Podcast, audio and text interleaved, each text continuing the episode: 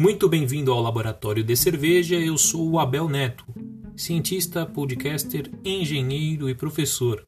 E neste programa vamos tentar ir um pouco mais a fundo na arte de fazer cerveja.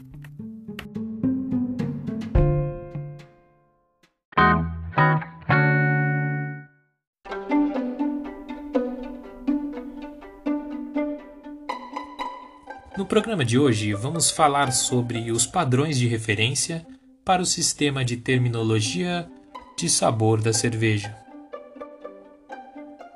Vocês que acompanharam o episódio da semana passada certamente já estão familiarizados com alguns termos utilizados na descrição do sabor da cerveja. Pois bem, há uma tentativa de dar significado a cada termo, ilustrando com padrões de referência. O principal uso desses padrões é geralmente no treinamento de membros de painéis sensoriais. Há uma grande dificuldade em comunicar efetivamente a outras pessoas as notas de sabor.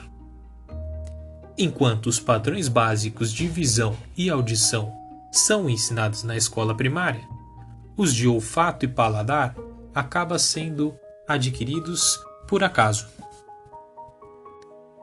o que pode gerar abundantes equívocos semânticos. No entanto, uma vez instruído, quase todas as pessoas aprendem a usar os termos geralmente aceitos. As primeiras tentativas de usar padrões foram feitas através de garrafas de cheirar.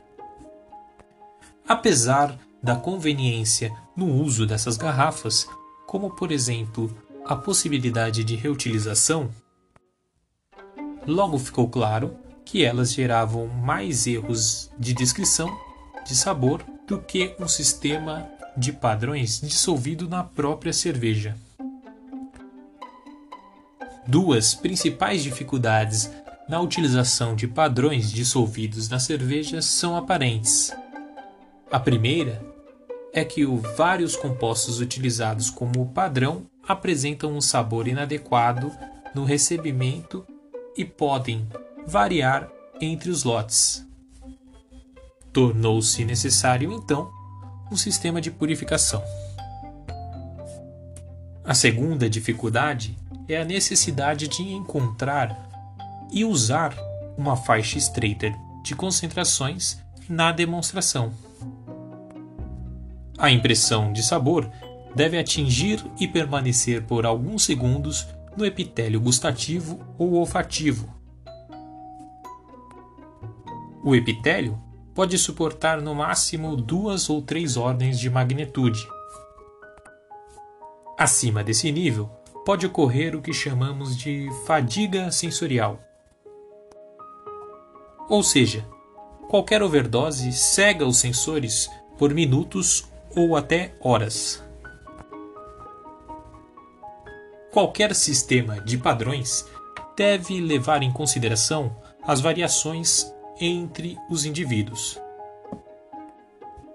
Se os painéis forem suficientemente grandes, por exemplo, acima de 16 pessoas, os 10% mais sensíveis dos participantes terão limiar de sensibilidade aproximadamente quatro vezes mais baixo do que a média do grupo,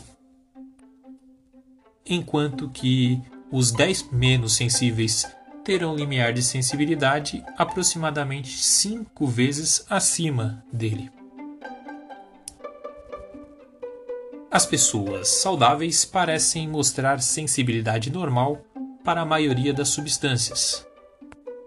Entretanto, cada pessoa tende a mostrar alta sensibilidade para certas substâncias e baixa sensibilidade para outras substâncias.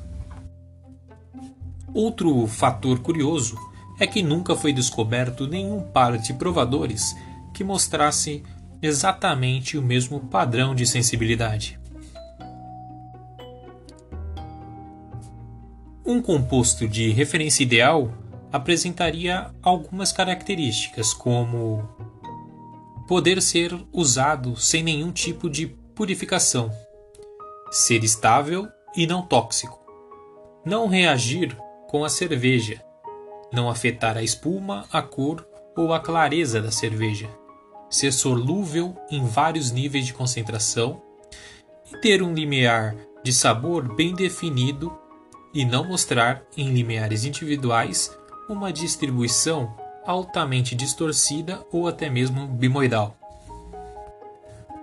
O exemplo de um padrão próximo ao ideal é o cloreto de sódio, que representa o termo salgado de código 1100 perfeitamente. O treinamento e a demonstração aos degustadores costuma seguir os seguintes processos. Uma solução padrão deve ser preparada em água, etanol ou etanol aquoso. Essa solução precisa ser adicionada à garrafa de 350 ml de cerveja nula. Uma cerveja relativamente branda, que é bem conhecida pelo participante do painel, deve ser usada como cerveja nula. A garrafa deve ser armazenada a 4 graus Celsius durante a noite antes da degustação.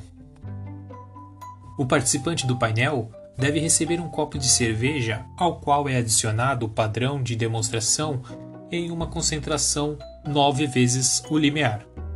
O participante do painel deve fazer três testes triangulares comparando cegamente o padrão de demonstração em uma concentração de limiar de três vezes em relação ao controle. O painelista será considerado como tendo entendido o sabor se acertar o segundo e o terceiro teste triangular. Os resultados estatísticos obtidos por meio deste processo são usados para definir se um composto é adequado ou não como padrão de referência.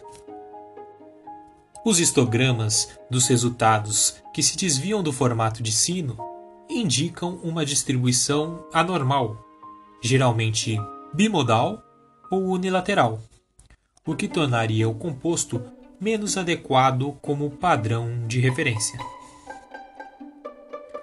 Bom, sexta-feira que vem, meio-dia, vou falar sobre a previsão de diferenças de sabor entre cervejas e sua composição química.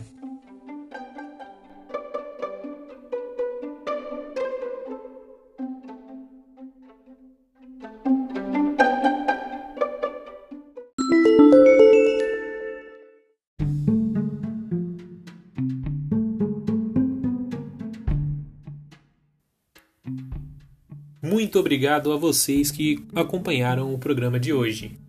Não deixem de comentar se gostaram, pois críticas e sugestões são bem-vindas. Compartilhem com seus amigos e até o próximo episódio.